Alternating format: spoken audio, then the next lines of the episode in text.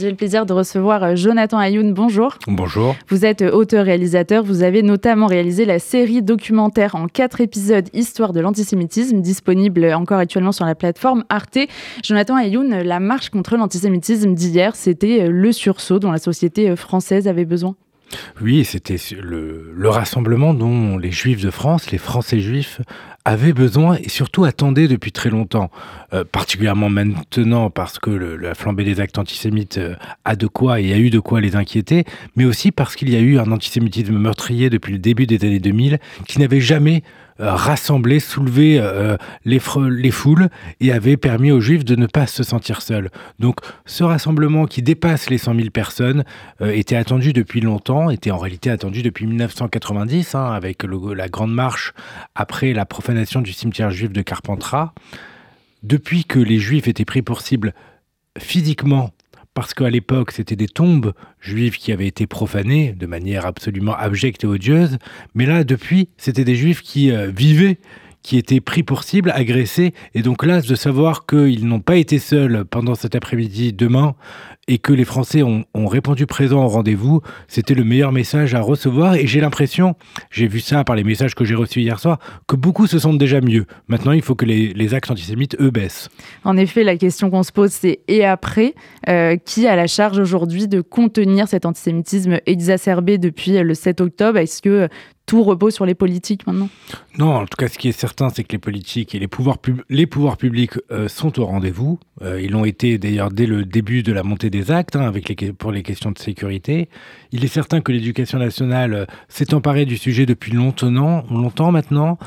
Donc la question des politiques, c'est peut-être de nommer la responsabilité de ceux qui agitent euh, euh, les préjugés, de ceux qui soufflent sur les braises, et en ce moment particulièrement euh, toute une partie de, de, de, la France insoumise, à commencer par son fondateur, leader Jean-Luc Mélenchon, mais c'est en réalité beaucoup plus dans la société civile une capacité à identifier lorsque les préjugés s'attaquent aux juifs, c'est-à-dire lorsqu'ils sont en présence d'antisémitisme. Et peut-être que là, ce moment-là d'hier viendra dire à chacun, il faut que je sois capable de déceler lorsque derrière des propos qui ne sont pas ouvertement antisémites, il y a quelque chose qui fait circuler un préjugé et qui peut potentiellement à terme mettre les juifs en danger. On était jusqu'à présent dans une logique de décompte des actes antisémites, d'évocation de peur de la communauté juive beaucoup. C'était hier une marche très apaisée sur l'antisémitisme. Euh, Est-ce que la notion de lutte, de combat contre l'antisémitisme, elle s'est un peu euh, diluée? Non, je ne crois pas qu'elle se soit diluée dans le sens où la marche d'hier devait être avant tout une marche digne et, et posée. Et peut-être qu'il y avait besoin à un moment donné d'en de, parler de manière plus posément, tant les propos ont été outranciers ces derniers jours, tant le débat était euh, euh, hystérisé. Donc je crois qu'il y a différentes étapes notamment dans la lutte contre l'antisémitisme. Mais une des étapes, parfois, c'est de se rassembler sans un mot d'ordre virulent, sans mener le combat euh, euh, euh, sur le terrain, qui soit judiciaire, qui soit militant, mais parfois juste de se rassembler de manière posée en disant nous, nous faisons qu'un, la République est une et indivisible, et les Français juifs sont des Français comme les autres, et lorsqu'on les attaque, c'est une attaque qui s'en prend non seulement à la République, mais à ce qui a fondé la République, c'est-à-dire notamment l'égalité des citoyens. Et d'ailleurs, ce moment où les Juifs, d'ailleurs, après des siècles de persécution, étaient entrés dans la nation française, c'est-à-dire ce temps de la Révolution. Et donc, parfois, il faut que le moment soit un moment... Euh, les autres moments sont aussi dignes hein, lorsqu'on mène le combat de manière virulente et, avec, énergie. Mais parfois, le combat, il, il a plus de force lorsqu'il est mené posément. Et la marche d'hier devait avant tout être digne, et je crois qu'elle a été. Quels sont euh, les mécanismes de l'antisémitisme qui sont à l'œuvre depuis euh, un mois en France? Est-ce qu'ils font écho à une période particulière de l'histoire de l'antisémitisme que vous avez retracée? Ils font dans tous les cas déjà référence à ce premier moment de l'antisémitisme euh, meurtrier, en tout cas tel qu'il a été documenté dans l'histoire, c'est-à-dire en l'an 38 à Alexandrie, en Égypte. La première accusation contre les Juifs, il y en a eu beaucoup d'autres qui les ont tout de suite suivis, mais la première, qui l'ont tout de suite suivi, mais la première, c'était d'être inhumain et c'était d'être privilégié par le pouvoir romain.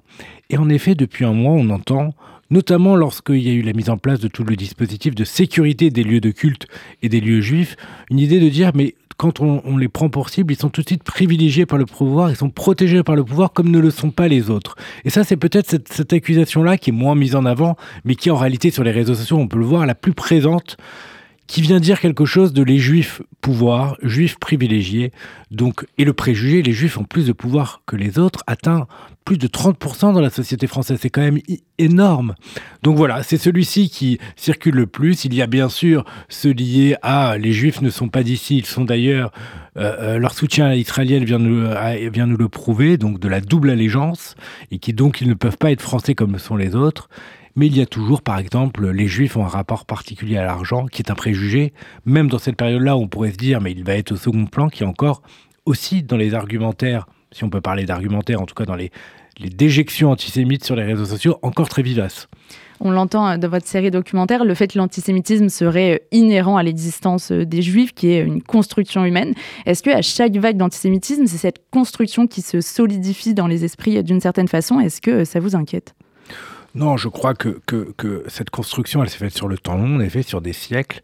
Elle a sédimenté euh, la société, particulièrement au 19e siècle, et bien sûr pendant la première moitié du, du 20e siècle, et particulièrement pendant la Seconde Guerre mondiale avec la Shoah, mais que depuis, euh, euh, nous vivons un antisémitisme paradoxal, c'est-à-dire qu'à la fois les préjugés baissent, à la fois la déconstruction de ce qui a mis des siècles à se construire est en marche, mais à la fois il y a deux moments comme c'est le cas en France aujourd'hui, de pics d'antisémitisme et de passage à l'acte violent.